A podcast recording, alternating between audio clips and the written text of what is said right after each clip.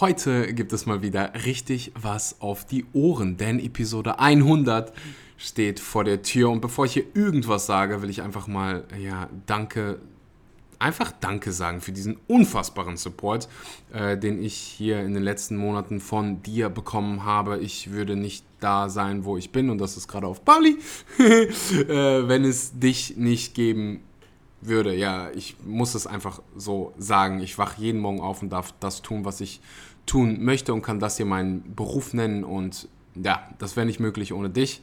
Ich freue mich jetzt schon auf die nächsten 7777 ähm, Episoden hier mit dir. Und der heutige Gast ist definitiv ähm, ja, würdig. Der, ja, es ist heute ein Jubiläum. Können wir hier mal äh, irgendwie Geklatsche haben? Kann jemand hier klatschen? Super. ähm, die Episode heute ist äh, unfassbar.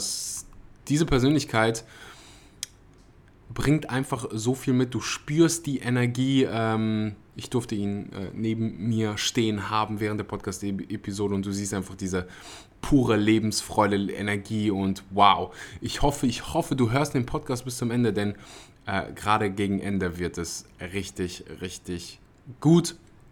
Ähm, bevor wir anfangen mit der Episode, will ich ganz kurz ähm, ja, was zurückgeben.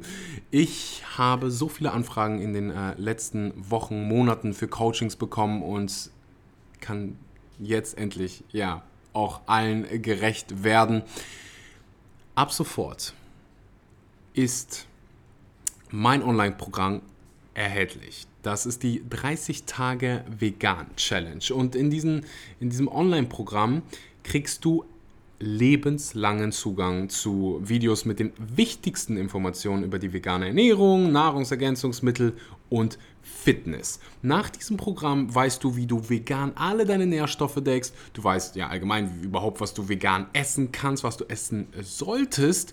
Denn vegan heißt nicht gleichzeitig gesund. Du lernst, wie du vegan Muskeln aufbaust, du lernst, wie du vegan abnimmst, wie du vegan zunimmst. Du bist im Prinzip nach dem Programm ein veganer Ernährungsberater. Du kriegst über 50 unkomplizierte vegane Rezepte, das heißt keine ellenlangen äh, Rezeptlisten und die meisten Dinge wirst du eh nicht im Supermarkt finden, sondern einfache, simple und trotzdem leckere Rezepte, einfache Einkaufs- und Checklisten, ja, die dir das Leben möglichst einfach machen, die dir die ja, Transition von ähm, einer omnivoren Diät zu einer veganen Diät möglichst einfach machen. Und dann gibt es ja im Prinzip Strategien und Tipps, mit denen du nur Erfolg haben kannst. Und weil es die 100. Episode ist und weil ich ein netter Mensch bin, gibt es im, äh, im Moment eine Early Bird Price-Aktion. Das heißt, bis zum 5.1., das ist dann, wann der Kurs anfängt, wann, die, ja, wann das Programm startet, kostet das Ganze nur 79 Euro. Das ist so viel wie ein paar Schuhe und du kriegst Mehrwert im, ja, äh, das Zehnfache, 20-fache. Ich habe so viel, so viele Monate in dieses Programm investiert, all mein Wissen reingesteckt. Nach dem Programm weißt du definitiv alles, was du wissen musst äh, über die vegane Ernährung und ich freue mich einfach auf ja, deine Transformation. Ich bin so unfassbar gespannt, einfach aus dem Grund, weil ich weiß, was es mit, meinem, mit, meinem, mit meiner eigenen Gesundheit gemacht hat, was es mit, den, mit der Gesundheit meiner Freunde und meiner Kunden gemacht hat. Das heißt, ähm, wenn du es crushen willst nächstes Jahr, wenn du nächstes Jahr in die beste Form deines Lebens kommen willst, wenn du nächstes Jahr, nächsten Monat äh, vegan ausprobieren willst und einfach mal sehen willst, wie einfach es ist und wie oh, deine Gesundheit sich einfach verändert, das ist ein bisschen zu beschreiben, wie eine Rose riecht. Es ist der Wahnsinn und deswegen gibt es so viele Menschen, die ähm, täglich dazukommen und sich dafür entscheiden, sich ja, vegan zu ernähren. In dem Programm lernst du wie. Es kostet aktuell nur 79 Euro anstatt 125 und das Ganze gilt nur bis zum 5.1. Das heißt, den Link in der Bio anklicken oder in meiner Instagram-Bio ähm, einfach draufklicken und du wirst ähm, weitergeleitet. Jetzt kann es losgehen mit der Episode. Ich wünsche dir ganz viel Spaß. 啊。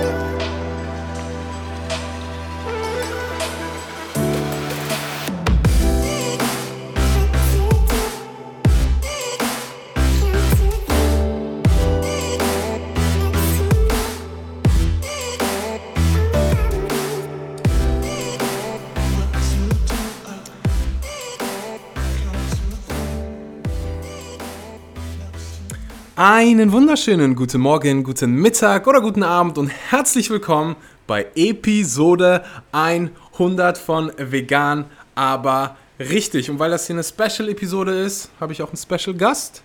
Der heutige Gast ist der Co-Founder der veganen Marke Flyfoods, ehemaliger Basketballspieler der Eintracht Frankfurt, Hohoho, hat in Oxford studiert und während seiner Yoga-Ausbildung die Leidenschaft für Veganismus entdeckt. In den letzten Jahren hat er veganen Spitzensportlern bis hin zum olympischen Level begleitet, um dann Fly Foods zu gründen. Wenn ich Olympia höre und wenn ich vegan höre, dann denkst du, wie soll das denn funktionieren? Und äh, vor allem, warum kenne ich keinen von denen? Also hau mal raus, Nikolas. Wer war's? Vielen Dank, dass ich hier sein darf erstmal. Ähm, Vielen Dank, dass du hier bist. By the way, äh, falls es blitzt im Hintergrund, falls der Regen zu laut ist, dann liegt es gerade daran, dass wir zurück in Deutschland sind. Richtig, wir haben alles gegeben. naja, in Bali ist gerade der krasseste Sturm. Aller, ne, eigentlich kein krasser Sturm, aber es, es regnet einfach. Es regnet. Ja, das war zum äh, Thema, als wir in, in Amerika waren, äh, mhm. äh, mit der Switch for Good Foundation. Die Switch for Good Foundation, sehr spannende Organisation, von äh, Dotzi Bausch äh, gegründet.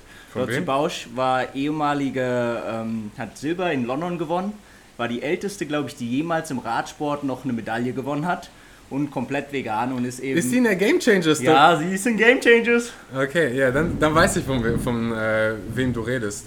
Und Genau, und ich war eben äh, mit ihr und Dustin Watton, das ist einer der USA-Nationalmannschaftsspieler im Volleyball, ähm, den ich schon seit längerem unterstütze, waren wir in Kalifornien und haben dort gedreht. Und da war eben auch äh, Max Weld, der eben äh, bei Olympia schon äh, fett auf seinem, auf seinem Arm, dass sie die olympischen äh, Medaillen tätowiert hat. Und ja, das war eben der olympische Athlet, der sich eigentlich Krass. vegan ernährt. Krass. Ja, dann kannte ich die ja wohl. Wenn wir schon mal bei Game Changers sind, was, was hältst du von der Doku? Also für mich ist sie absolut äh, grandios gemacht. Mhm. Ähm, ich glaube, so aus deutschen Standards ist man so ein bisschen kritisch dem Ganzen gegenüber, weil es doch sehr amerikanisch gemacht ist. Mhm. Aber es ist alles fact-based. Also sie haben hinter allem, was sie machen, haben sie ihre Studien. Mhm. Und ähm, aus meiner Sicht ist es wirklich ein Gamechanger. Mhm. Und was sagst du zu all den Debunks und Kritiken und ach, aber in der Doku, da sind so viele äh, Mythen und Cherry-Picking und gehst du so. Äh, ich meine, du bist Ernährungsberater, oder? Ja. Ähm, ja. Also dazu kann ich wirklich nur sagen, wenn ihr, äh, wenn ihr gut, ge gut gebaut seid und besonders eher so seelisch gut gebaut seid, dann äh, schaut euch mal die Folge von Joe Rogan an, äh, wo sie sich wo sich der Debunker gegen den Produzenten äh, in mhm. Anführungsstrichen äh, fighten. Mhm. Ähm, teils fand ich schon äh, ziemlich tough, sich das anzuschauen, aber da sieht man wieder mal, wie viel, wie tiefgründig eigentlich die Daten hinter Game Changers sind. Es ist nicht so, als hätten sie einfach da jetzt einen Propagandafilm gemacht oder so, sondern es ist wirklich alle hinter jedem Statement, was da rausgeht, stehen Studien, stehen Fakten und es ist nicht einfach irgendwie zusammengetan. Mhm. Es ist so witzig, weil ich wurde auf die Doku so oft angesprochen in meiner CrossFit-Box, weil es halt, es sind alles Athleten und mittlerweile, wenn du Netflix öffnest, das erste, was aufpoppt, ist einfach Game Changers. Und äh, ja, es gibt halt so zwei Seiten. Die eine Seite kommt so, boah, geil, Axel, was muss ich denn essen? Wie kriege ich denn mein Protein? Und so richtig curious und meinst so, boah, ich probiere es auf jeden Fall äh, jetzt Januar aus. Und dann gibt es die, die irgendwie dann anfangen, so, ja, die war ganz gut gemacht, so war so ein bisschen propagandistisch und äh, ja, die Studien waren halt so Cherry-Picking. Und ich muss dann immer so schmunzeln, weil ich, weil du ja siehst, wer so vor dir steht. Und dann, ja, wenn, wenn dir, wenn du gerade zuhörst und dir sagt es jemand, dann frag einfach mal so, welche Studie davon? Weil die wenigsten davon wissen A, wie man eine Studie liest. B, die wenigsten von denen haben jemals irgendeine Studie gelesen und ja, haben ihr Wissen irgendwie aus irgendeinem Blogpost. Ähm, von da an, ja, ich bin voll und ganz bei dir. Das war einfach so eine gut gemachte Doku und ja, und einfach bis auf so zwei, drei Dinge wie das mit den Gladiatoren, das fand ich jetzt irgendwie so ein bisschen ähm, nicht notwendig. Äh, war das einfach eine richtig gut gemachte Doku und ich meine, Dr. Gregor hat alles geproved. Ähm, da war ein ganzes Nutrition also nur ein ganzes Team, was nichts anderes gemacht hat, als die Doku zu approven. Die Navy SEALs haben das approved und dann kommt Klaus, der sagt, oh, du, in dem Blogpost steht aber, dass du nicht genügend Vitamin B12 bekommst als Veganer. Ähm, ja. ja. Da kann ich dir wirklich 200% zustimmen. Es ist einfach ein, echt eine faszinierende Doku. Mhm. Auch wenn ich jetzt irgendwie in meinem Leben gucke, da kommen zum Beispiel letztens der Olympiastützpunkt in Berlin im Volleyball kam auf mich zu, ob ich da vielleicht einen Vortrag zu halten kann, weil mehr und mehr Interesse jetzt für irgendwie eine vegane Ernährung für Profisportler sind. Und äh, all so Sachen kommen natürlich durch Game Changers. Mhm. Und das ist, das ist einfach toll, wenn immer mehr Aushängeschilder in unserer Gesellschaft zeigen, hey, vegan geht auch richtig geil mhm. und sogar besser, als es davor ging. Es und eine, Sa ja. eine Sache, die mir hier echt immer wichtig ist, ist, dass wir promoten, wie man sich gut vegan ernährt. Genauso, was du hier im, in dem Podcast eben machst, weil wir wollen eben alle zeigen, dass es gut funktioniert und Aushängeschilder sein. Mhm. Und das können wir nur, wenn wir mit, mit als Vorbild vorangehen. Und mhm. das, das heißt, wir ernähren uns super, wir supplementieren, wo es sinnvoll ist und supplementieren nicht, wo es nicht sinnvoll ist mhm. und machen wirklich die Sachen richtig, um eben auch diese Vorbildrolle einnehmen zu können. Weil das Letzte, was wir brauchen, sind Veganer, die irgendwo irgendwie was falsch gemacht haben oder sich nur mit Junkfood ernähren und dann auf einmal heißt, vegan ist voll ungesund, weil sie den ganzen Tag irgendwie den veganen Burger bei McDonalds essen. Mhm. Hast du immer probiert? Ja. Fandest du gut? Nee, gar nicht. Also ich ja, so echt mittelmäßig, aber wichtiger Punkt, äh, dass so dieses, ähm, die meisten, die vegan werden, werden vegan aus ethischen Gründen und nicht aus Performance-Gründen. Äh, die meisten sind auch Frauen, ich glaube irgendwie. Ich weiß nicht, wo die diese Statistiken immer herkriegen, äh, äh, aber da gibt es so eine, äh, ich glaube, Vegan Statistics, äh, es ist so eine britische Company. Ich habe probiert, so ein bisschen Research über die zu machen. Jedenfalls, wo auch immer die ihre Zahlen haben, ich weiß nicht, wie legit das ist, aus meinem persönlichen Umfeld kann ich das nur bestätigen, sind 80% aller Veganer feminin. Und ich glaube, 67% werden vegan aus ethischen Gründen. Oh, bei mir ist so, äh, in meinem persönlichen Umfeld, so 95% aller Veganer sind irgendwie Frauen. ich glaube auch bei, bei, meinem Podcast easy 80% äh, feminin. Und ja, dann ist es unsere Aufgabe, äh, das zu ändern und ein paar Männern hier äh, zu inspirieren. Ich merke, äh, ich stalk immer meine Gäste, bevor mhm. ich die auf dem Podcast hole. und ich merke, dass wir ziemlich viel hier über äh, Sport sprechen werden. Du warst Basketballspieler bei der Eintracht Frankfurt. Kommst du aus Frankfurt? Korrekt, ja. Mhm. Da bin ich auch. Ähm, und warst ziemlich knapp vor einer Profikarriere. Warum ist es nichts geworden? Weil du angefangen hast, dich vegan zu ernähren, oder? Ah. Wahrscheinlich.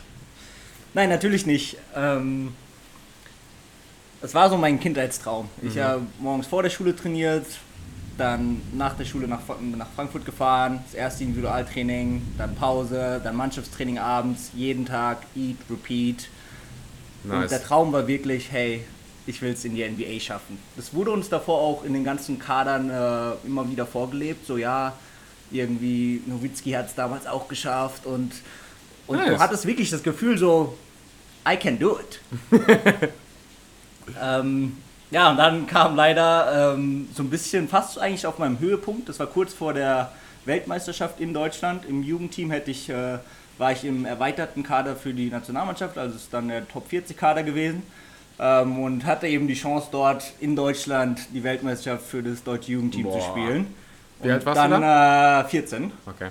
Und dann hatte ich halt eine Ellbogenverletzung und die konnte wirklich so niemand heilen. Am Anfang war es so, ja, mh, hm, es zwickt irgendwie so ein bisschen, weil du hast ja am Tag ungefähr so 1000 Würfe reingehauen mhm. und das heißt, es haut schon ziemlich auf deine Knochen, auf deinen kompletten Organismus. Mhm. Und ja, am Anfang hat es so ein bisschen gezwickt. Dann sagen ja, hm, wahrscheinlich in vier Wochen bist du wieder fit, machen wir hier diese Therapie. Vier Wochen später hat sich natürlich nichts geändert. Mhm. Bin ich zum nächsten Arzt und wirklich vom Nationalmannschaftsarzt, Bundesliga-Arzt, alle durch.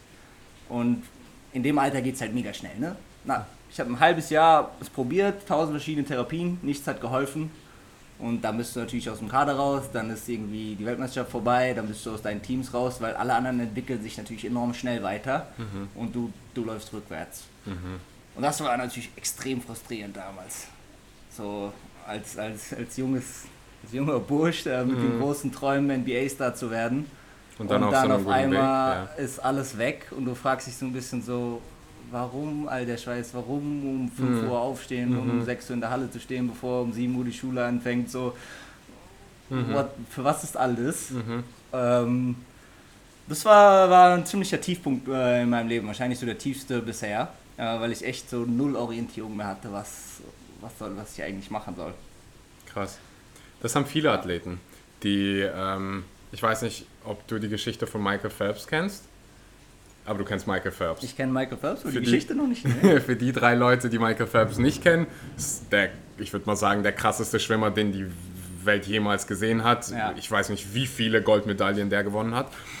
Ähm, aber der hatte extrem damit zu kämpfen, äh, nach diesem, ja, du, dein ganzes Leben lang ist alles ausgerichtet auf diesen einen Sport und dann ist es irgendwann vorbei.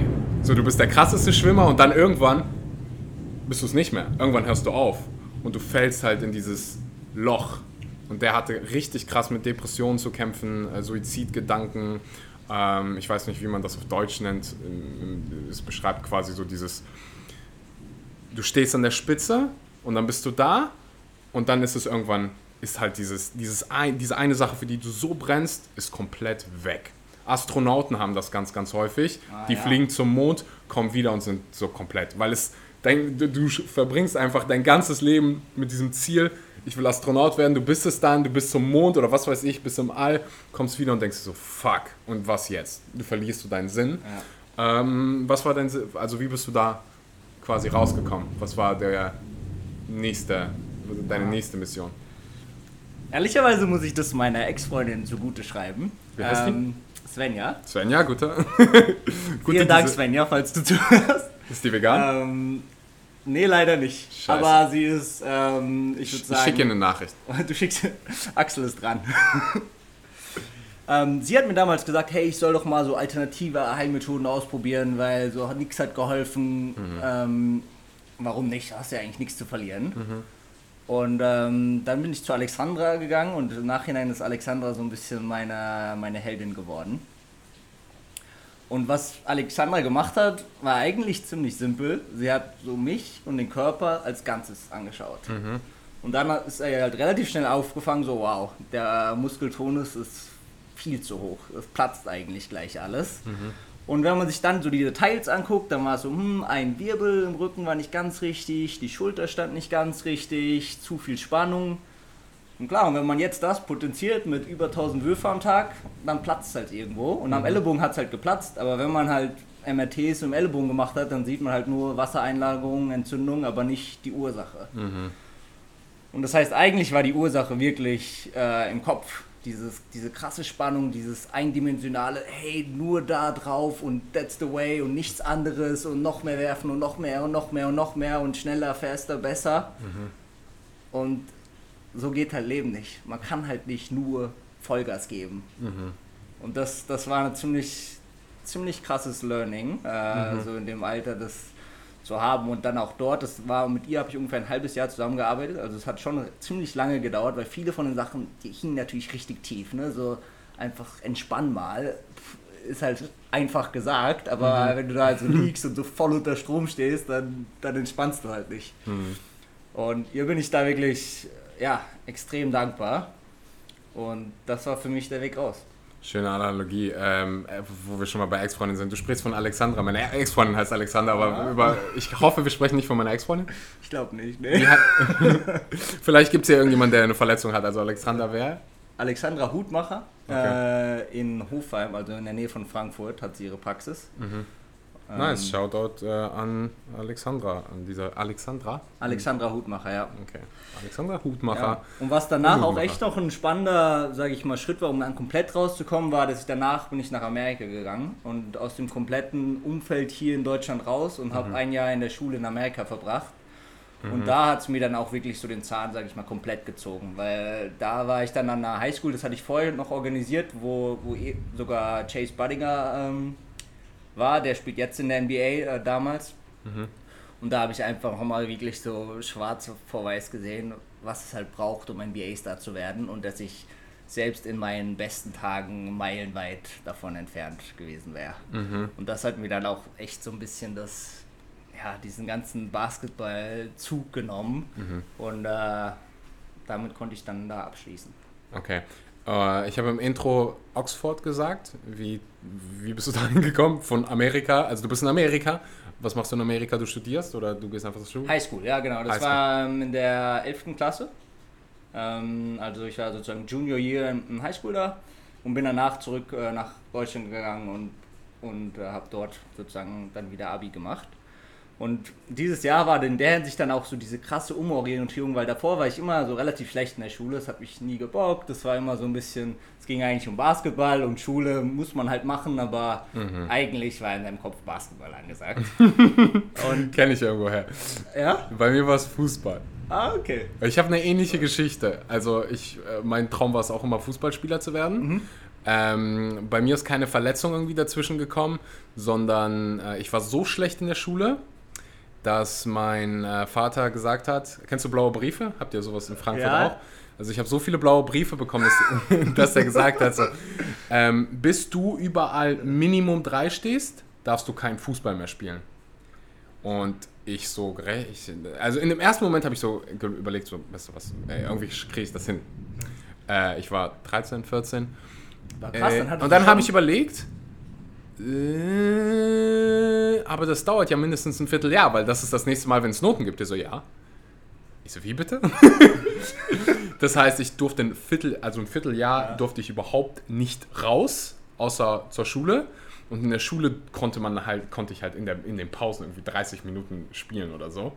Äh, aber that's it. Und das hat mir so ähm, den Zahn gezogen. So, danach wurde ich halt, ich hatte überall zwei.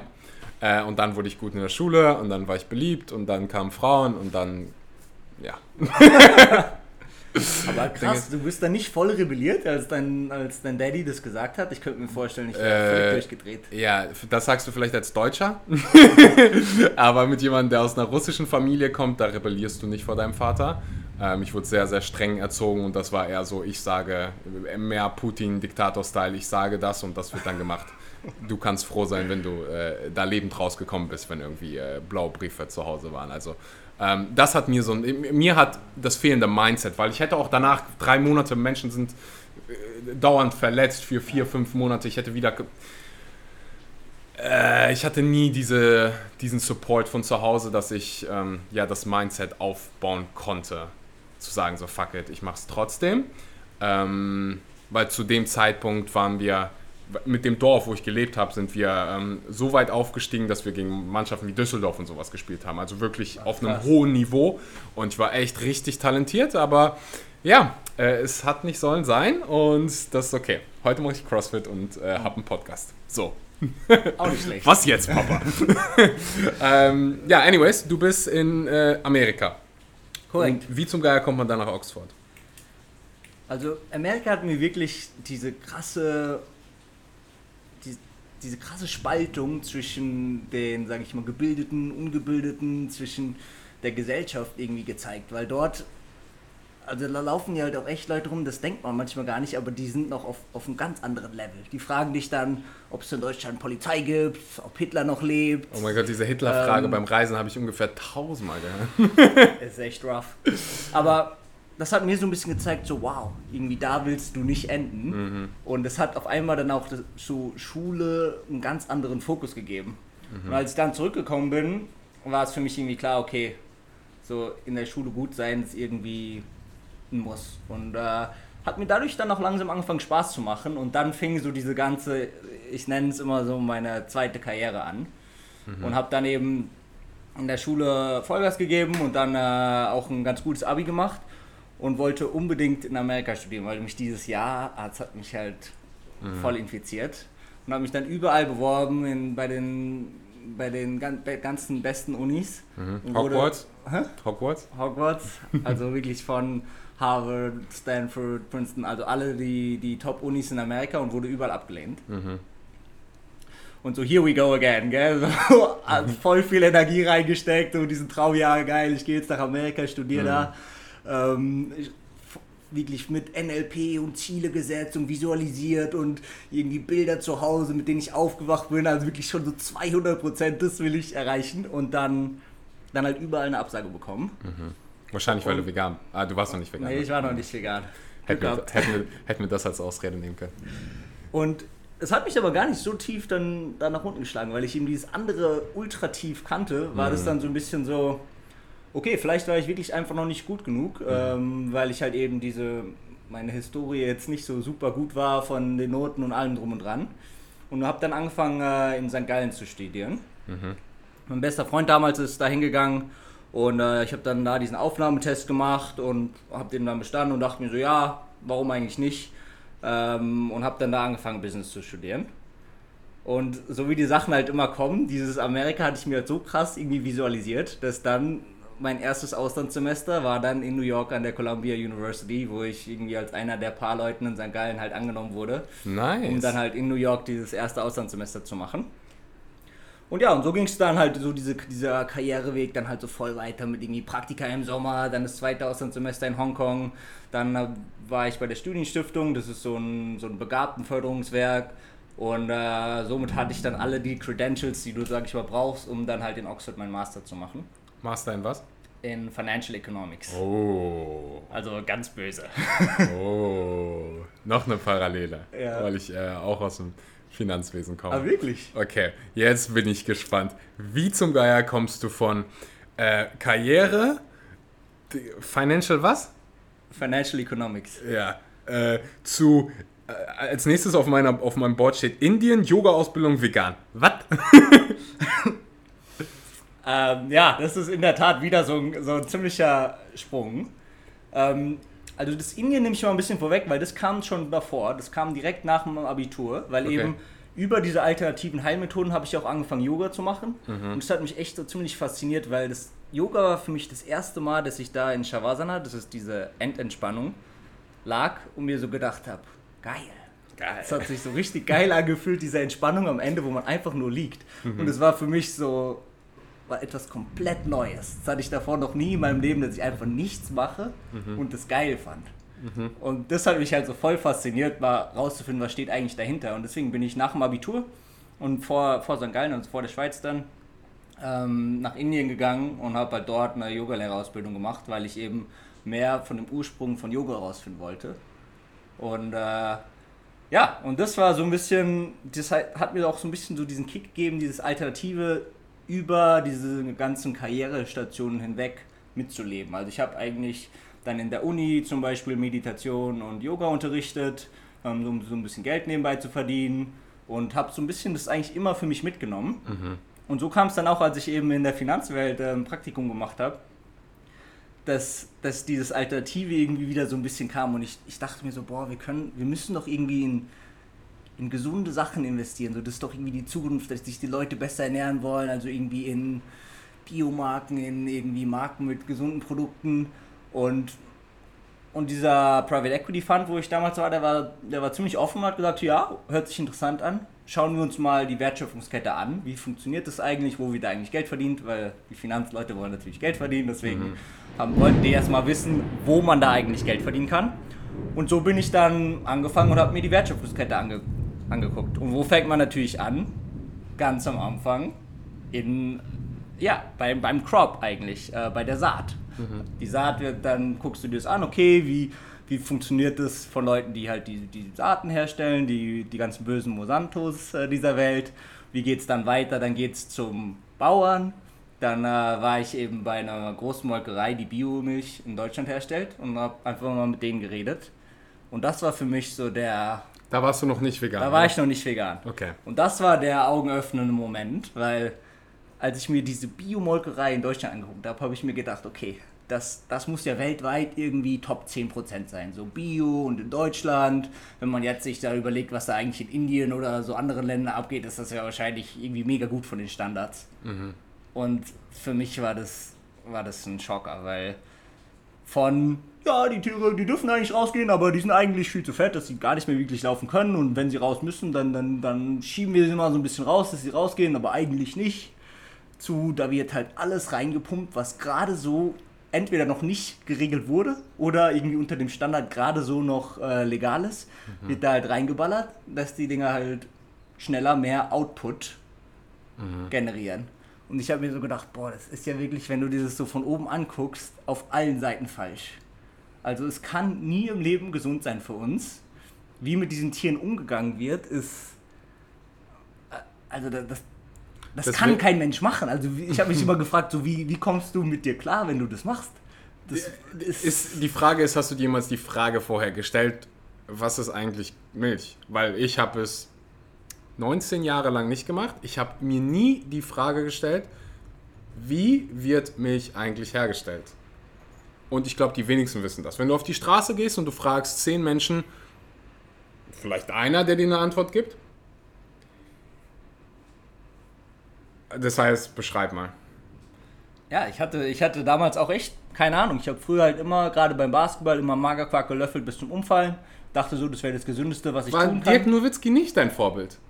Doch, schon. Aber Dirk Nowitzki, von Dirk Nowitzki gibt es einen äh, Clip, wo er sagt, dass er keine äh, keine Milchprodukte, Milch trinkt, ja. keine Milchprodukte, glaube ich, auch konsumiert. Geil. Ähm, ja, äh, aber Ja. anyways, erzähl.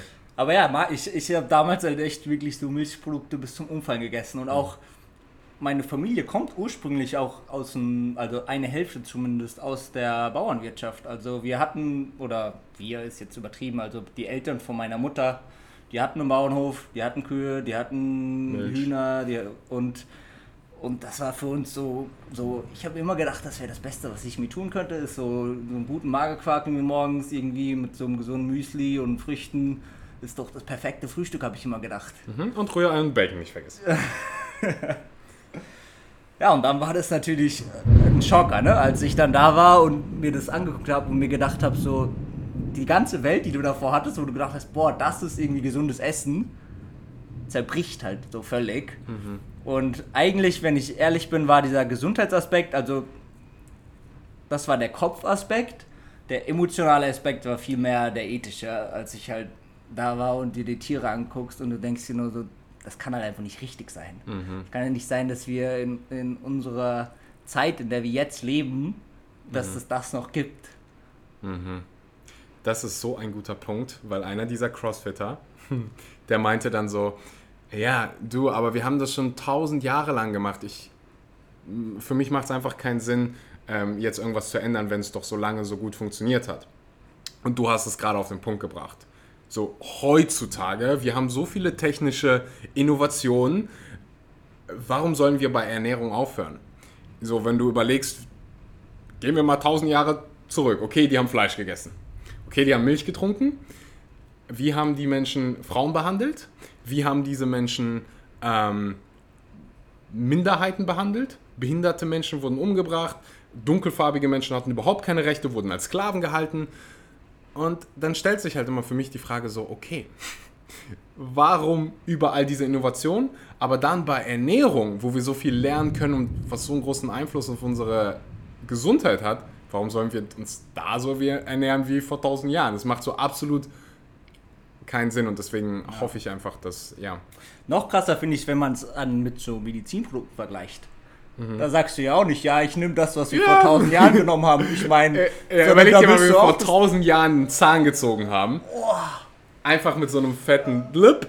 Und ähm, ja, wie viele Menschen da einfach gestorben sind im Krankenhaus, weil es unhygienisch war. Und heutzutage ist halt alles mega steril und so. Und ja, definitiv äh, mal ein guter Punkt. Okay, Indien, äh, Finanzwelt und Yoga-Ausbildung ist in der Tasche. Und nachdem du bei der Molkerei warst, vegan direkt oder Ja, direkt? also für mich war es dann von einem Tag auf den anderen äh, 100% zu Hause. Außerhalb habe ich mir noch manchmal, besonders wenn ich feiern war, Ausnahmen gegönnt. Und das habe ich dann nach einem Jahr auch eingestellt und dann komplett keine Ausnahmen mehr ähm, gemacht. Okay. Und ja, bin mittlerweile bin halt mega happy damit. Also für mich ist es so ein bisschen so meine große Leidenschaft geworden. Ich habe dann eine Zeit lang zwar noch weitergearbeitet in der Finanzwelt und habe halt immer mehr gemerkt, so dieser Clash, am Wochenende gehe ich aufs Vegfest, äh, ich unterstütze irgendwie das Raw Vegan Café in London und, und mache mir meine Smoothies morgens und meditiere zu ich bin dann hier sitzend am PC, schrub irgendwelche Models, um halt nochmal ein paar mehr Cent rauszudrücken oder nochmal den fetteren Deal ranzuziehen. Diese, diese Divergenz ist einfach immer stärker gewachsen und irgendwann war es für mich einfach klar, dass ich, dass ich hier raus muss. Und das hier raus war schwierig, ehrlich gesagt. Weil es war zwar so in mir super klar, dass, es, dass da der Weg hingehen muss, aber du musst dir vorstellen, alle, aus, oder alle, die Financial Economics in Oxford studieren, gehen nach London. Das sind alle seine Freunde. Die arbeiten alle in der Finanzwelt. Du bist in so einem fetten Laden da und der ist natürlich sehr prestigeträchtig und alle von deinen Professoren und so weiter nutzen sich teils so ein bisschen als Aushängeschild. Hey, das haben wir erreicht und die Leute gehen zu diesen Firmen und du machst natürlich Geld, spielt keine Rolle mehr in deinem Leben. Und wie gehst du jetzt auf einmal hier raus? Du verlierst eigentlich alles. Ne? Von Professoren, die nicht mehr mit dir reden, zu deinen Freunden, wo du eigentlich bei den meisten eher so natürlich einfach keinen Kontakt mehr hast, weil Ja. worüber redest du? Du redest über coole Deals, du redest nachts, wenn du um 2 Uhr beim Taxi nach Hause fährst. So, dass, wenn du halt da raus bist, hast du diese ganzen ähm, Berührungspunkte einfach nicht mehr. Und das hat, macht natürlich schon Angst, wenn, weil wann machst du den Sprung, wie machst du den? Und gleichzeitig weißt du, wenn du da so drinne bist und diese ganzen Zweifel hast, dann wirst du halt auch nicht mehr performen. Und du kannst in dieser Welt dann nur ganz oben bleiben, wenn du halt die ganze Zeit durchdrückst und Vollgas gibst und voll dabei bist und dann auf den nächsten Karrieresprung wartest und hungrig bist. Und ich habe einfach gemerkt, das war ich nicht mehr.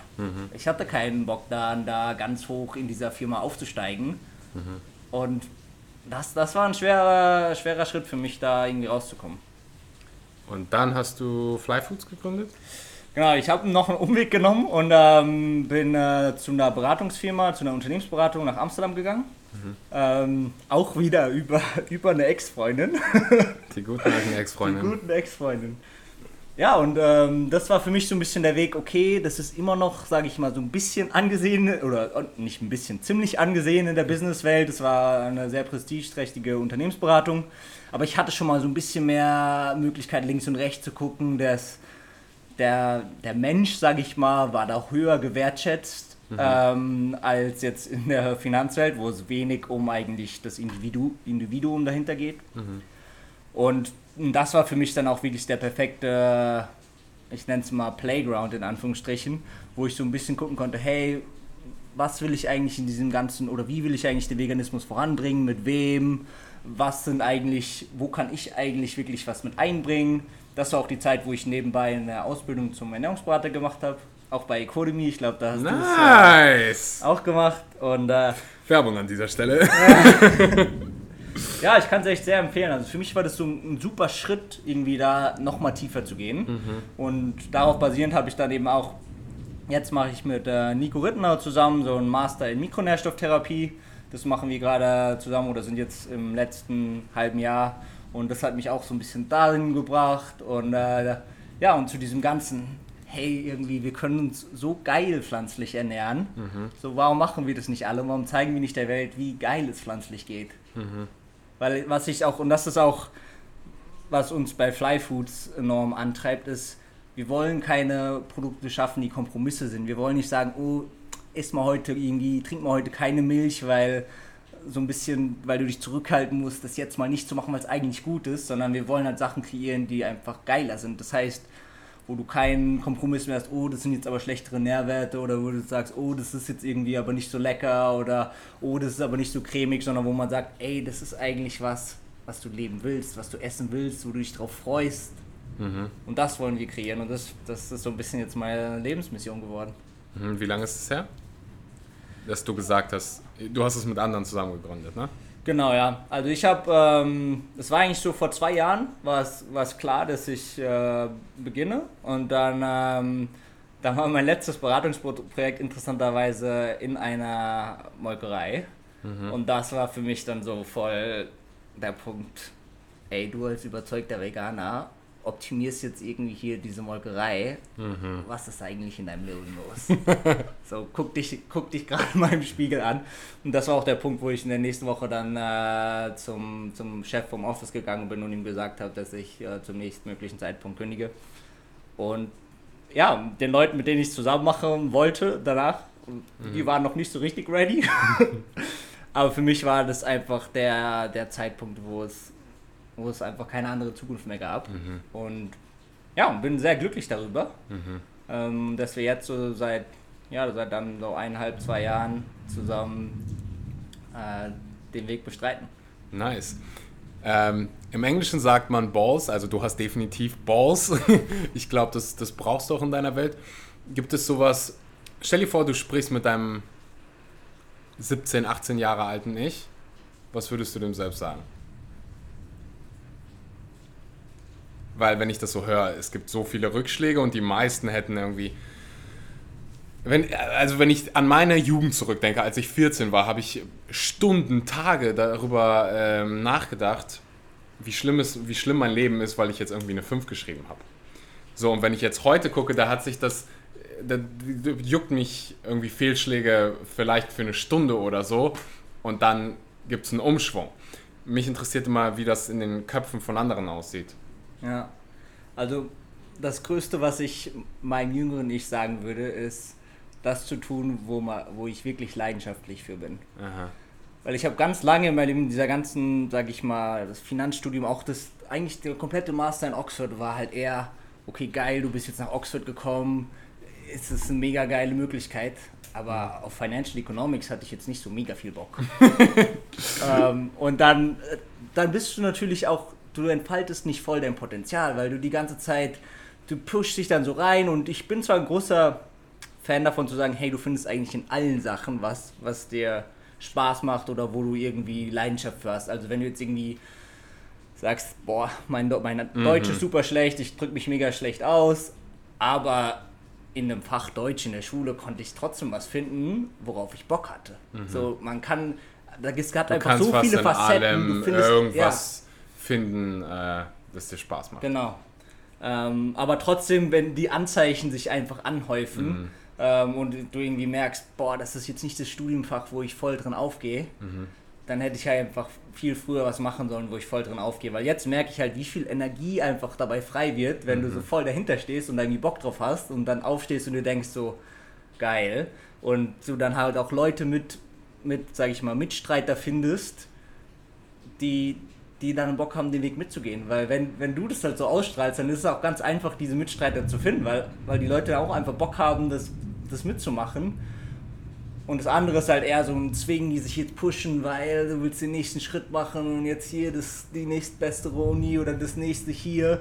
Und das ist halt alles so gezwungen und kostet enorm viel Willenskraft, enorm viel Beißarbeit, enorm viel Spannung. Enorm mhm. Das ist einfach nicht der Weg. Was denkst du, was hätte dein 18 Jahre altes Ich geantwortet?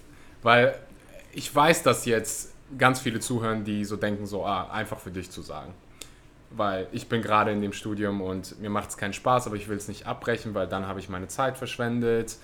Ähm, wie, was würde dein 18 Jahre altes Ich sein?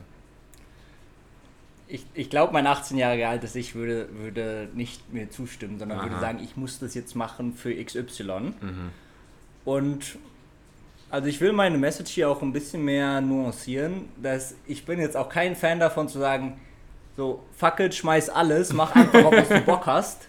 Sondern ich würde schon nochmal sagen, so sei schlau, wie du es angehst. Mhm. Weil manchmal gibt es definitiv Punkte, wo man mal durchbeißen muss und wo man mal sagen muss, okay, das ist jetzt, macht mir jetzt gerade nicht am meisten Bock. Aber so, das ist irgendwie sinnvoll, das mhm, jetzt mhm. durchzuziehen. Und und da bin ich definitiv, oder ich war halt eh mal so der Typ, der so ein bisschen zu lange an Sachen festgebissen hat. Mhm. Aber grundsätzlich glaube ich, ist da viel. An Ex-Freundin? das vielleicht auch. ähm, aber da, ja, und, und so schlau damit zu sein, ist natürlich jetzt einfach gesagt, schwer getan. Mhm. Was mir da immer enorm viel geholfen hat, ist mit anderen Leuten zu sprechen. Also, dass du dir, wenn du verschiedene Lebens sag ich mal, Wege dir vorstellen kannst, mhm. dass du probierst, mit Leuten zu sprechen, die jetzt schon da sind, mhm. wie das denn eigentlich ist. Mhm. Weil zum Beispiel, ich hatte damals zum Beispiel mega Bock, so auch so Psychologie zu studieren. Aber du hast halt keine Ahnung, wie es eigentlich ist. Ne? Mhm. Ich meine, du denkst, du denkst dir halt so, wie geil es denn wäre, gerade wenn du irgendwie jetzt in deinem Wirtschaftsstudium da bist und es irgendwie gerade eine schwierige Phase ist, dann denkt man sich also, boah, das wäre jetzt so geil und so viel spannender und so aber du kannst es dir eigentlich nicht wirklich vorstellen, weil du hast keine Ahnung, wie es eigentlich ist. Mhm. Und wenn du jetzt einfach mal mit drei Leuten redest, die das studieren, hast du halt gleich ein viel besseres Bild, wie das eigentlich ist, was dir davon Spaß macht, was dir davon vielleicht nicht Spaß macht, weil ziemlich sicher wird es nicht alles sein, was dir davon Spaß macht. Und eine viel bessere Grundlage, eine Entscheidung zu treffen. Mhm. Ich glaube, Self-Awareness ist da so mega wichtig, sich selbst darüber bewusst zu sein, wie man isst. Das heißt, wenn du, ich glaube, wir sind da gleich, das ist sehr risikobewusst, also ich freue mich auf Risiko, ich liebe äh, Adrenalinkicks, ich, ja, keine Ahnung, ich stehe auch, ich mache CrossFit. Ich meine, jeder, der schon mal eine CrossFit-Klasse gemacht hat, der weiß, dass CrossFit was für harte Hunde ist, so wenn du es langfristig machst. Ähm, das heißt, ich stehe auf Schmerz und ich bin einfach, ich habe keine Angst, irgendwas zu verlieren, weil ich schon so viel in meinem Leben verloren habe und habe es überlebt. Ähm, und dann gibt es halt noch die ja, eher vorsichtigeren Menschen und ich meine, du kannst beides machen. So, du kannst vorsichtig sein und gleichzeitig ähm, dir was anderes suchen. So, wenn dir dein aktueller Job nicht gefällt, dann äh, guckst du einfach an den Wochenenden, dass du was anderes findest. Ähm, aber ich glaube, am Ende des Tages sollten wir uns alle darüber bewusst werden, dass wir so wenig zu verlieren haben, weil jeder, der einen deutschen Pass hat, der hat einfach genug Essen, der hat ein Haus, ein Dach über dem Kopf und das ist so, ach, es gibt Milliarden Menschen auf dieser Welt, die, die jeden Tag schweinehart dafür arbeiten müssen und deswegen habe ich immer den Rat so ich frage halt immer so, was hast du zu verlieren? Du hast genug Essen, du wirst überleben, so fuck it. Go for it. Ja. Ähm, aber ja, ich glaube äh, an der Stelle jedem das sein. Lass, äh, lass uns ein bisschen über Fly Foods sprechen. Ähm, wenn ich das richtig habe, dann ist euer erstes Produkt Erbsen, also Pflanzenmilch. Ja. Weil du äh, nicht auf Kuhmilch stehst. Surprise! Und du hast gerade gesagt, äh, ich muss auf nichts verzichten. Das heißt, der, ich habe selber schon äh, gekostet. Ähm, vom Geschmack ist es top, aber wie sehen die Nährwerte aus? Genauso viel Kalzium wie Kuhmilch? Also, wir sind angefangen mit einem Magerquark eigentlich. Magerquark? Ähm, weil für mich war, war das halt damals so das Produkt, was ich so gelöffelt habe. Und da ist es, ist glaube ich, oder sehen wir immer noch die größte Lücke. Wenn du dir den tierischen Magenquark anguckst, der hat irgendwie seine 12, 13 Prozent Proteingehalt. Dann guckst du dir die, auch, ja. die Soja-Alternativen an, die aus, uns, aus meiner Sicht die aktuell besten sind.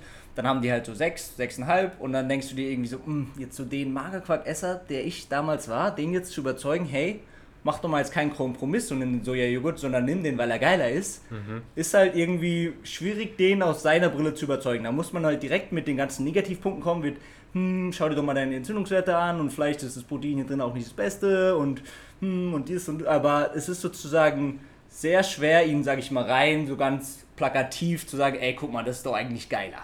Mhm. Das heißt, das war unser Startpunkt und wir haben uns gedacht, okay, wir hauen jetzt einen pflanzlichen Quark raus, 15% Proteingehalt, mehr als der tierische, irgendwie richtig geiler Konsistenz. Und Magerquark schmeckt hardcore ekelhaft. Also ich feiere es, muss ich sagen. Boah, ich erinnere mich an diese äh, guten alten Bodybuilder-Tage, als ich so 12, 13 war und gerade mit Fitness angefangen habe und mir die ganzen YouTuber gesagt haben, Axel, du solltest Magerquark vor dem Schlafen, direkt vor dem Schlafen gehen, essen, weil Casein ja. ist ein Protein, was ja langsam zu verdauen ist äh, vom, vom Körper, was auch stimmt wenn ich heute so darüber nachdenke, okay, was ist jetzt der Benefit von einem Protein, das lange braucht zum Verdauen? Ähm, besonders aber, wenn du dir deinen Schlaf anguckst. Ja, ne? ja, besonders wenn du wie gut schläfst du, wie gut schläfst du dann, wenn dein, dein Körper. Ja, aber ich habe keinen Scheiß 500 Gramm gegessen. Ich war halt immer so, ich mache alles, was notwendig ja. ist. Sag mir, ich muss 10.000 Liegestütze machen, ich mache dir die scheiß 10.000 Liegestütze, wenn ich dann an mein Ziel komme. Ähm, anyways, Mager, ja. so, dann Magerquark. Jetzt machen wir aber in der Tat Milch und nicht Magerquark. Und warum ähm, nicht Magerquark? Magerquark wird auch noch kommen von uns, mhm. aber da war die Herausforderung, dass es halt ein gekühlt haltbares Produkt, ne? weil wir mhm. wollten halt nicht die lebenden Bakterien da drinnen ähm, abtöten und dadurch war es sehr schwer für uns als, als Startup das jetzt auf den Markt zu bringen, weil wir müssen, hätten halt große Mengen auch wieder produzieren müssen. Mhm. Ohne dann Verkaufsorte zu haben, hätten wir halt enorm viel Lebensmittel wegwerfen müssen, weil wir halt das nicht genug von denen verkauft hätten und dann wird der schlecht und dann kannst du nicht mehr verkaufen. Mhm. Und deswegen sind wir zuerst zur Milch gegangen. Aber genau da haben wir eigentlich den gleichen Ansatz, dass wir sagen, okay, irgendwie unsere, unsere Signature-Variante, die ungesüßte, die wir halt am geilsten finden, die hat irgendwie 50% mehr Protein als Kuhmilch. Die hat keine gesättigten Fettsäuren, die hat keinen Zucker, die hat nur 0,5 Gramm Kohlenhydrate, also selbst wenn sich Leute irgendwie ketogen ernähren wollen oder Low Carb oder wie auch immer oder morgens noch keine Kohlenhydrate geht es. Also die hat wirklich auf allen von diesen Makronährstoffen ist sie, ist sie ähm, unschlagbar, was, was den Vergleich zu Kuhmilch angeht. Und dadurch ist es gerade, wenn man jetzt sowas isst wie jetzt einen Müsli oder sowas, ist es halt so der perfekte, das perfekte Zusammenspiel, mhm. weil man halt sagt, hey, irgendwie Müsli, eigentlich viele Kohlenhydrate, da geht eigentlich der Blutzuckerspiegel hoch, gerade wenn du irgendwie noch so getrocknete Früchte drin hast. Ähm, und wenn du jetzt so eine Proteinquelle wie jetzt die Milch dazu tust, dann geht eben dein Blutzuckerspiegel nicht so stark hoch. Da gibt es auch äh, viele Studien zu Erbsenprotein. Ähm, und du hast so andere Effekte wie Erbsenprotein ist reich an Lysin. Lysin ist oft eine limitierende Aminosäure äh, für viele Getreidesorten ähm, mhm. oder auch für Haferflocken. Dadurch ergänzt es sich super gut. Also wir haben uns wirklich so gedacht, wie können wir, wir nennen das so The Breakfast for Champions kreieren und halt es Leuten einfach machen zu sagen, hey, ich, ich nehme jetzt einfach die Milch und das ist irgendwie jetzt mega geiler Start in den Tag. Mhm.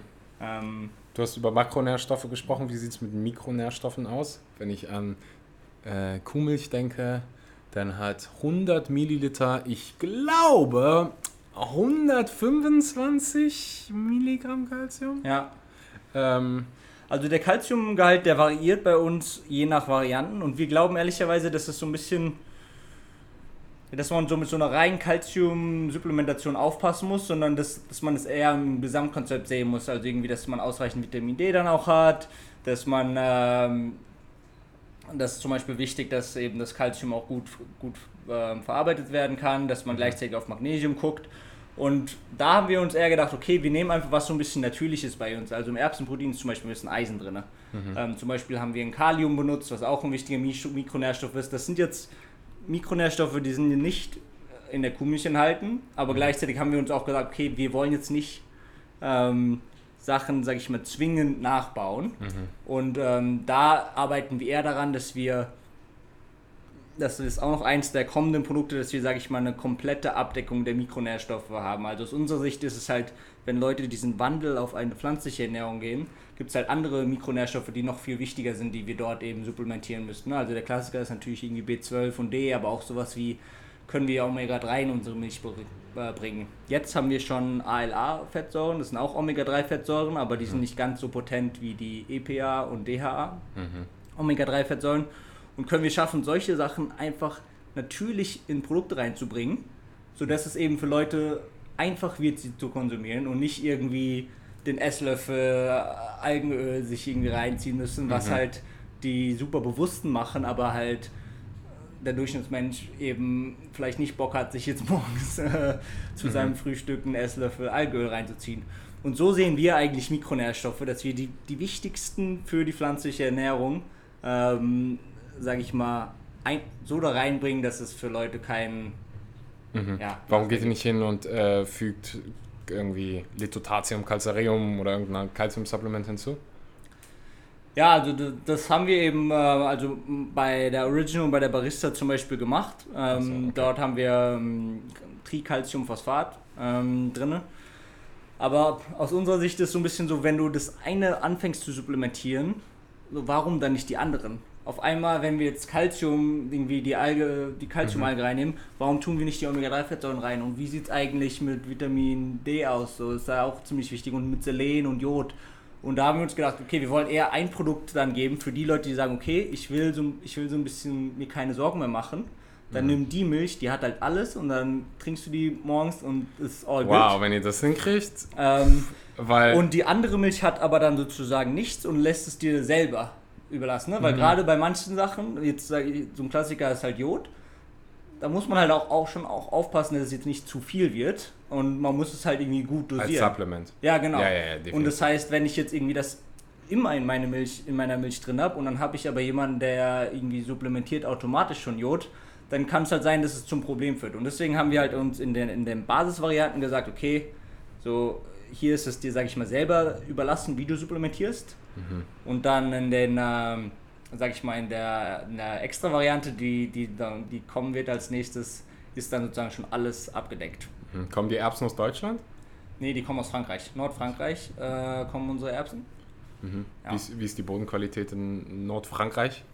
Weil du also, gerade von Selen ja, gesprochen genau, hast. Also und die wenigsten haben je irgendwas von Selen gehört. Die, keine Ahnung, wenn es so ein vegan ist, dann ist halt immer das, was ich am meisten höre, ist Protein so der, der Nährstoff, an den ich so als aller, aller, allerletztes denken würde, wo ich, ich Kennst du irgendjemanden, der, Prote der einen Proteinmangel hat?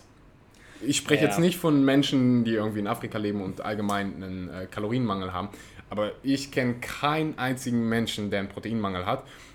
Dann lass uns mal über Menschen in meinem Umfeld reden, die irgendwie Diabetes haben, koronare Herzerkrankungen, äh, aber ja, Protein. Ja, also ich sehe es so ein bisschen zweiteilig. Also zum einen rein gesundheitlich ist es gar kein Problem für irgendjemanden, der sich, ähm, der genug Kalorien zu sich nimmt. Und nicht Ähm, nur Bananen oder Mangos ist. Und das zweite ist aber, es kann durchaus vorteilig sein, für manche Leute mehr Protein zu konsumieren. Bedeutet nicht, dass sie krank werden, wenn sie es nicht tun, aber dass man halt sagt irgendwie, hey, in deinem Frühstück, das ist zum Beispiel natürlich so unser Claim, wenn du jetzt sagst, hm, irgendwie Hafermilch mit Haferflocken und irgendwie getrockneten Früchten, ist nicht das optimale Frühstück und da würde es Sinn ergeben, mehr Protein in diesem Frühstück zu haben. Bedeutet aber andersrum nicht, dass die Leute eine Deficiency haben, wenn sie es nicht haben. Das ist einfach, kann halt manchmal noch vorteilhaft sein. Na, tausendprozentig. Ja. Ja. weil das ist halt dann wieder ein ganz normales veganes Produkt, was du verwendest, oder? Ja. Ähm, Genau, und, äh, und was mit Selen und Jod, wo wir ja gerade herkamen, spannend ist, das hat eigentlich an sich erstmal wenig mit, mit vegan an sich zu tun, weil das eben für, für die meisten Leute, die sich in, in Deutschland, in Europa ähm, leben, also besonders eigentlich in Deutschland, in Europa muss man ein bisschen aufpassen, weil manche Länder eben da sehr gezielt ich rangehen. glaube, Finnland ist es, Genau. wo die Selen in die Boden, äh, Ja. in die Böden gepackt haben. Korrekt, ja. Ähm, und das eben, unsere Böden sind halt arm an diesen Mikronährstoffen und dadurch haben wir eben potenziell Mängel von diesen Mikronährstoffen. Und das heißt, irgendwo muss man, muss man das dann halt ausgleichen. Und ob, ob das ist, dass das Tier eine Spritze bekommt, was halt irgendwie Selen hat, oder ob das ist, dass du dir selber eine Tablette Selen reintust, oder ob das ist, dass wir in unsere Milch Selen reintun, oder ob das ist, dass irgendwie die Böden angereichert werden mit Selen, sodass unsere, unser Gemüse mehr Selen hat. Also irgendwie muss man dem sozusagen helfen, weil wir jetzt, sag ich mal, unsere Böden so verändert haben, dass sie nicht mehr so sind, wie sie eigentlich natürlich waren. Ähm, ja, und das müssen wir einfach nur tun. Und man muss sich halt eben bewusst sein, dass es irgendwie gemacht wird. Perfekt. Äh, wo kann man die Pflanzenmilch finden? Wir werden Ende Januar bei Edeka launchen in Berlin. Äh, Da Nice. könnt ihr, euch in, könnt ihr uns in ausgewählten Edekas finden und halt online unter flyfoods.com. Ähm, alle Links gibt es natürlich äh, bei mir in der Podcast-Beschreibung. Und wenn der Launch ist, dann gibt es von mir nochmal, dann hört ihr, heute, die heutige äh, Episode ist gesponsert von Flyfoods. nice. Gehen wir ein bisschen wieder weg von, äh, von Flyfoods, Ja. Salt. Äh, übrigens, ich habe es probiert und ich bin immer der krasseste Kritiker, wenn es um äh, irgendwelche Produkte gibt. Äh, es war wirklich sehr, sehr gut. Also ich selber benutze, ähm, wenn ich Pflanzenmilch benutze, am liebsten Hafermilch. Aber seitdem du mir das mit dem äh, Zucker gesagt hast, habe ich so, oh, die raffinierten Hunde. äh, ja, was hat äh, es damit auf sich? Pflanzenmilch wird eigentlich so hergestellt, ähm, wenn du dir den industriellen Prozess jetzt vorstellst. Das ist die Pflanzenmilch, die wir ähm, im Supermarkt einfach aus dem Regal nehmen. Und Das- Disclaimer, das kann wehtun. Also mir tat das weh. Ja. Keep going. Das, wir haben am Anfang die Saaten, nehmen wir jetzt mal das Hafer, dann wird es gemahlen, dann hat man so eine Art Flüssigkeit. Die wird dann enzymatisch bearbeitet. Ähm, was bedeutet enzymatisch bearbeitet? Das bedeutet, das Produkt wird erhitzt, meistens auf so plus minus 60 Grad. Ähm, und dann werden Enzyme hinzugegeben, die eine bestimmte Funktion haben sollen. Und äh, diese Enzyme ähm, brechen eben die Kohlenhydrate runter zu äh, kürzerkettigen Kohlenhydrate.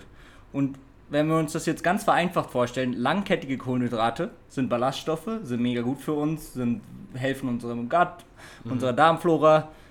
Kurzkettige Kohlenhydrate, wenn sie ganz kurz werden, sind Zucker und sind eben nicht gesundheitsförderlich. Und was eben diese Enzyme machen, ist, dass sie die, Kohlen, dass sie die Ketten kürzer machen. Dadurch schmeckt eine Hafermilch So auch verdammt süß. süß.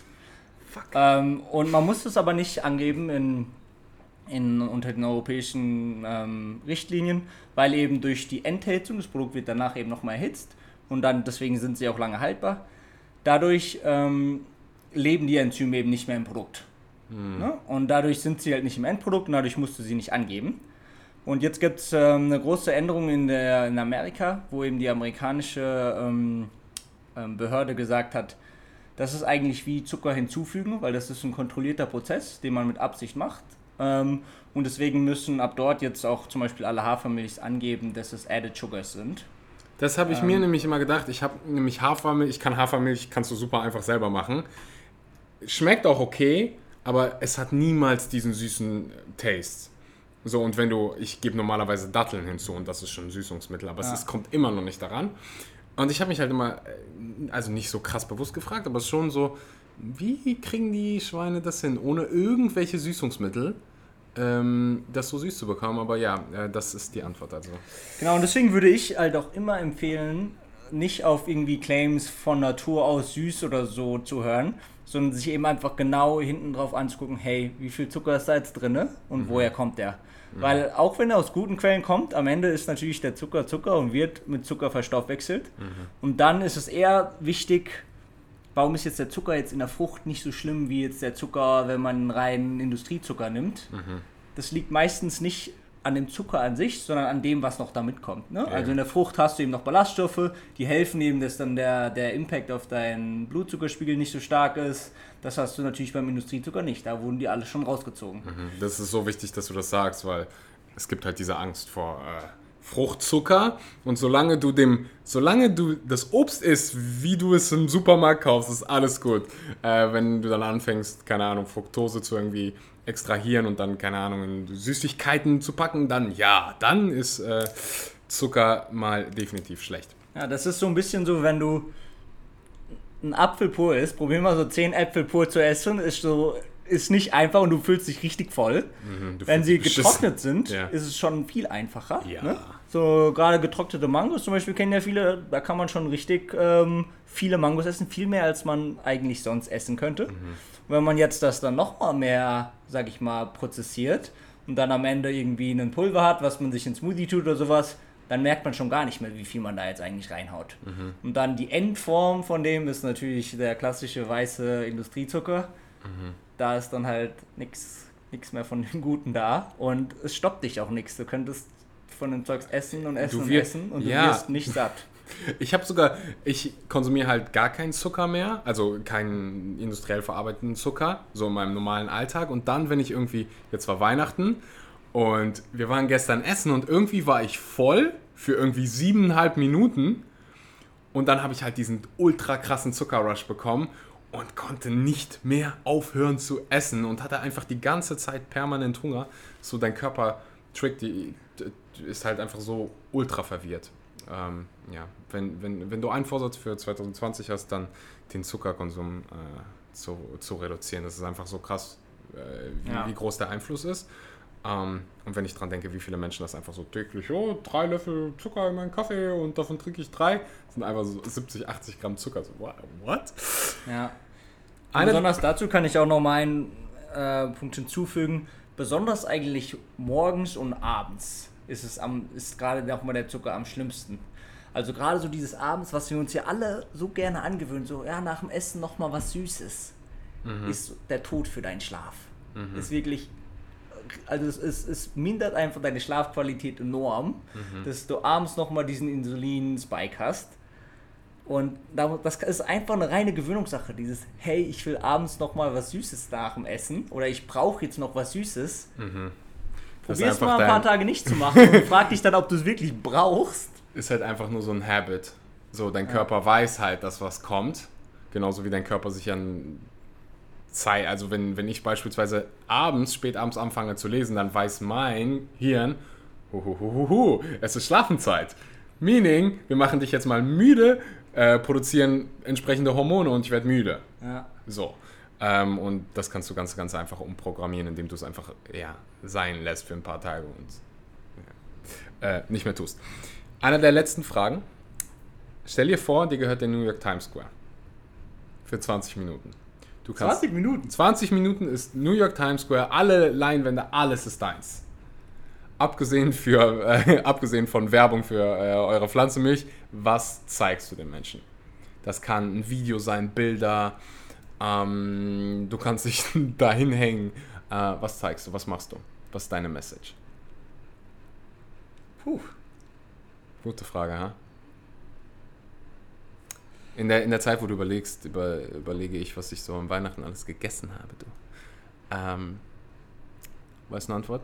Weil ich kann mich nicht mehr dran erinnern.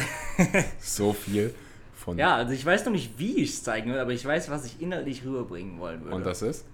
Und eine Sache, die mich enorm fasziniert, ist, dass ich glaube, viel mehr Leute wissen, was eigentlich gut für sie wäre, Mhm. tun es aber nicht.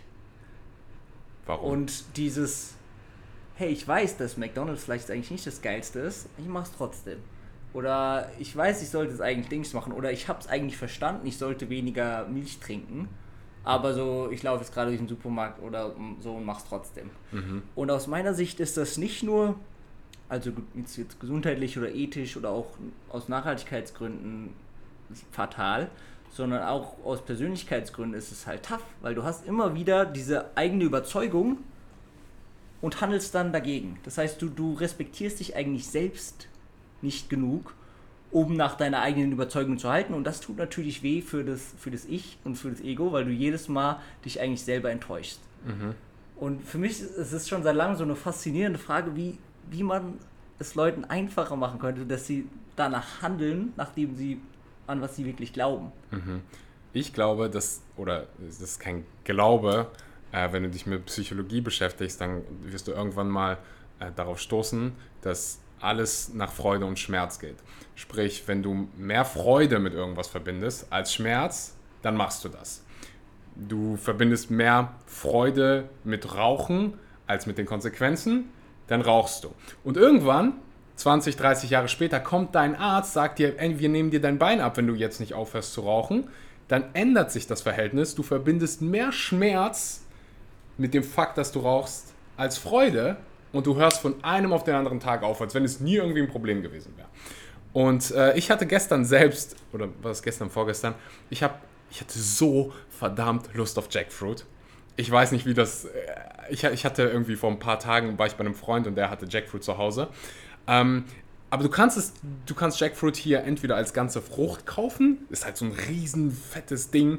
Ähm, und das, die, die Frucht da rauszubekommen, ist einfach so ein ekelhafter Prozess. Boah, das dauert Jahre und deine Hände kleben danach, als wenn du, boah, ähm, ja, furchtbar. Jedenfalls habe ich mir dann ähm, vor ein paar Tagen Jackfruit gekauft, aber es ist halt komplett in Plastik und äh, ich benutze hier auf Bali eigentlich so gut wie gar kein Plastik. Und habe mir dann so heute, als ich so am Fruchtmarkt war, sehe ich die Jackfruit und ich so, boah, das ist so einfach einer meiner Lieblingsdinger auf dieser Welt, diese Jackfruit zu essen. Hab mir so überlegt, warum kaufst du es jetzt? Du weißt, es ist eigentlich nicht gut. Aber du willst es, du machst es gerade trotzdem. Und dann stehe ich da und überlege, okay, ich muss irgendwie meine Verbindung damit ändern. Ich muss mehr Schmerz damit verbinden als Freude. Wie kann ich das machen? Ich google Bilder von Plastik im Ocean und so, okay.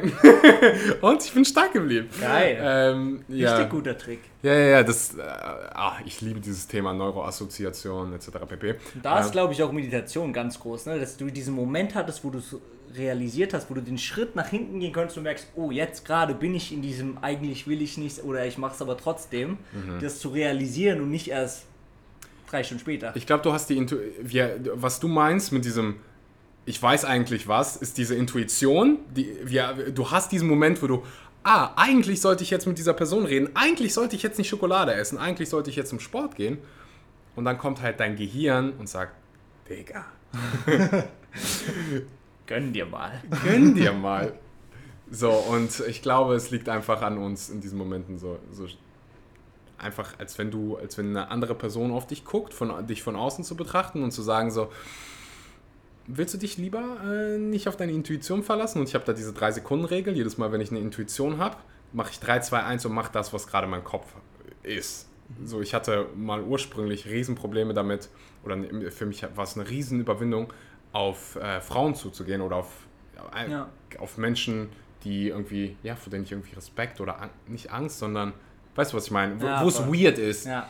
wenn ich zum Beispiel irgendwie im Bus sitze, heutzutage, und ich will mit einem Menschen sprechen, dann ist es so easy, ich gehe hin und mache das. Aber das war ursprünglich mal so ein Riesenproblem für mich und so ein Riesenproblem für so viele. Ähm, das heißt, dieses 3, 2, 1 kann dir helfen, wenn du jetzt gerade zuhörst. Kommen wir zurück zur Frage. Ähm, jetzt hast du genug Zeit nachzudenken, du schlauer Hund. Ja. also, was zeigst du? Ich glaube, ich würde ein, Video zeigen, mhm. wo jemand so eine Entscheidung trifft und es dann vorspulen, zu wie schlecht man sich danach fühlt. Um eben so ein bisschen aus deiner mhm. ähm, Theorie raus, diesen Schmerz, der von solchen Entscheidungen kommt, mhm. den präsenter zu machen. Mhm. Ähm, dass man dieses Verständnis hat, es ist es eigentlich nicht wert. Mhm. Weil dieser Schmerz, der dann kommen wird, ist halt so groß. Und das würde ich probieren mit Bildern äh, sehr eindrücklich zu zeigen. Da gibt es ein Lied drüber.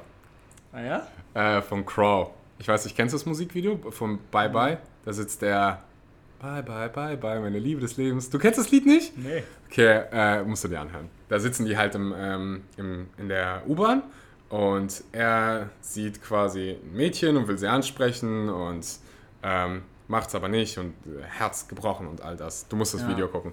Ähm, okay, oh. du, sehr, sehr schlau, weil das ist so der, der Ursprung davon und das will ich jetzt auch mehr auf Social Media machen, ähm, nämlich an das, in den Ursprung zu gehen. Nicht von irgendwie, ich will jetzt Leuten zeigen, dass du vegan Protein bekommen kannst, sondern überhaupt erstmal dieses Bewusstsein schaffen für gesunde Ernährung, für Gesundheit, für hey, ist es cool, sich gesund zu ernähren. Weil, wenn ich auch so zurück zu mir selbst gucke, da, da, es fing damit an, dass ich mich da, damit auseinandergesetzt habe, was ist Gesundheit, wie kann ich, wie kann ich gesünder leben, wie kann ich sportlicher sein. Und ähm, wenn wir das Bewusstsein schaffen für überhaupt Ernährung, ähm, dann, dann, dann machen wir ein. Dann ist viel gewonnen, ja. Dann ist viel gewonnen. Du hörst dich an wie ein Mensch, der viel liest, stimmt das? Ja, ich, ich liebe Lesen, komme aber leider nicht ganz so viel dazu, wie ich gerne wollen würde. Dein absolutes Lieblingsbuch? Deep Work äh, von Carl Newport. Es ist wirklich so das gehört. Buch, was ich am meisten Leuten äh, verschenke. Ähm, mhm. Ich glaube, in unserer Welt ist es extrem wertvoll, Zeit mit Deep Work zu verbringen. Und um nicht zu viel Spoiler zu machen, aber so in einem Satz, ähm, was meint er mit Deep Work? Das ist ähm, ungef oder un also es hört sich jetzt etwas kryptisch an, aber ich, ich sage es einfach mal in seinen Worten. Es ist unfragmentierte Aufmerksamkeit.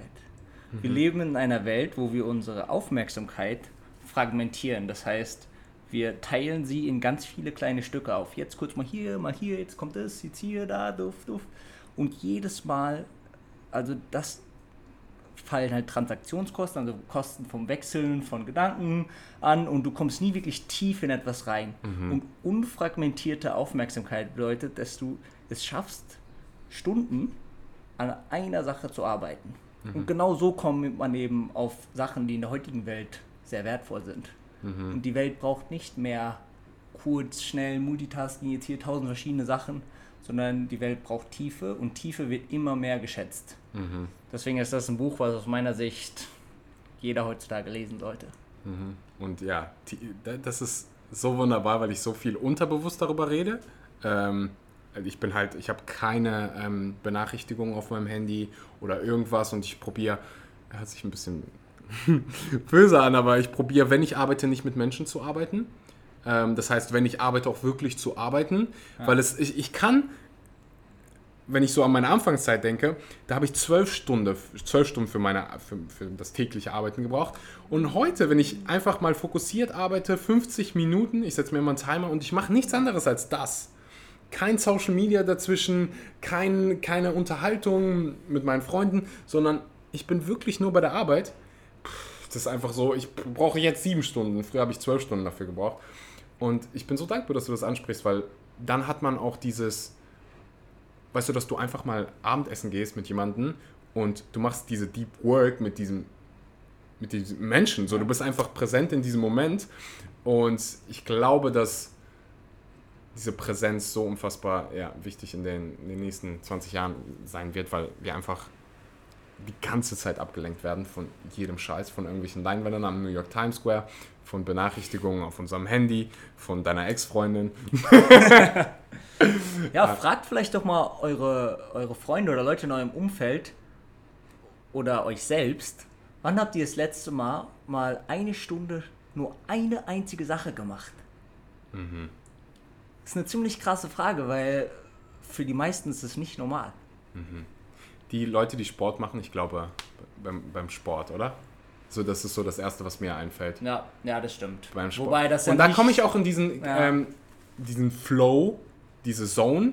Sagt Ja. man Flow oder Zone? Zone, glaube ich. Zone. Ich nenne es Zone, wo ich, als wenn ich, keine Ahnung, nicht mehr denken würde. Du bist so in deinem Sein, das ist so der krasseste Moment. Ähm, das heißt, mehr an deine, deine Zone kommen. Vielen, vielen lieben Dank, dass du ähm, hier warst. Wie gesagt, für Fly Foods ähm, wird es nochmal ähm, Werbung geben. Ansonsten findet flyfoods.com.de Ja, .com und auf Instagram. einfach Fly Foods. Ähm, ja, ich wünsche euch ganz viel Erfolg mit eurer Erbsenmilch. Ich werde sie auf jeden Fall konsumieren. Und äh, ich danke dir fürs Zuhören. 100 Episoden, das ist einfach so unfassbar krass. Ich bin dankbar für jeden ähm, einzigen hier. Und wenn dir die Episode gefallen hat, teile sie natürlich auf Social Media. Tag Fly Foods, tag mich, damit wir Danke sagen können. Und bis zum nächsten Mal. Adios. Vielen Dank. Und das war's für heute. Ich hoffe, du hattest beim Zuhören genauso viel Spaß wie wir ja beim Aufnehmen. Und ich hoffe auch, dass du irgendwas in die Tat umsetzt. Und ja, ich kann es dir einfach äh, nur noch nochmal erwähnen, wenn du deine Physik und deine Gesundheit auf ein neues Level bringen willst, dann werde jetzt Teil oder nehme teil an der 30 Tage Vegan Challenge. Den Link findest du unten in der Beschreibung oder in meiner Instagram Bio. Ich freue mich auf dich. Sicher dir definitiv den Early Bird Prize. Den gibt es nur noch bis zum 5.1. Und ja, jetzt aber. Äh, ich will mal sagen, guten Rutsch ins äh, neue Jahr. Frohe Weihnachten und dies und das. Und äh, bis ganz bald.